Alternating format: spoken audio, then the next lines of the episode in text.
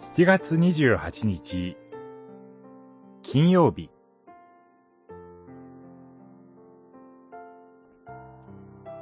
信心のために、自分を鍛える。テモテへの手紙1、4章。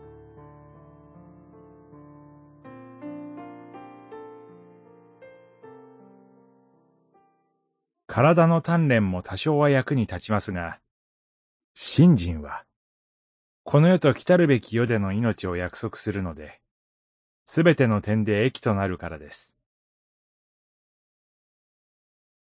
四章、八節。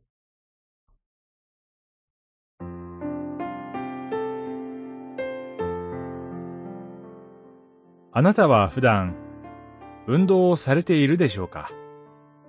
私はほとんどしていません。パウロは、体の鍛錬も多少は役に立ちます、と言っています。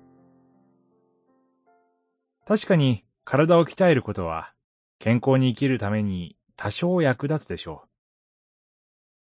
また、アスリートであれば、競技で勝利し、賞を得るために体を鍛えます。しかし、パウロがテモテに本気で進めていることは、信心のために自分を鍛えなさい、ということです。信心とは、経験とも訳されます。神を恐れ敬い、経験に生きるために自己を鍛えよ、ということです。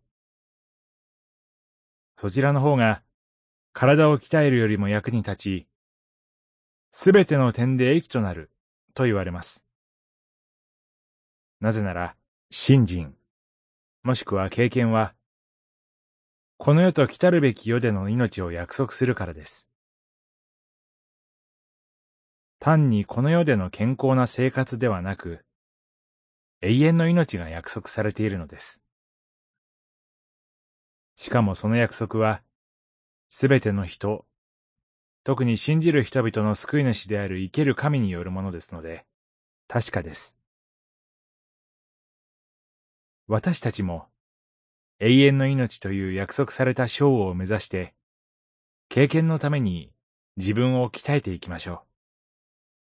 そして、キリストイエスの立派な奉仕者として、共に、労苦し、奮闘していきましょう。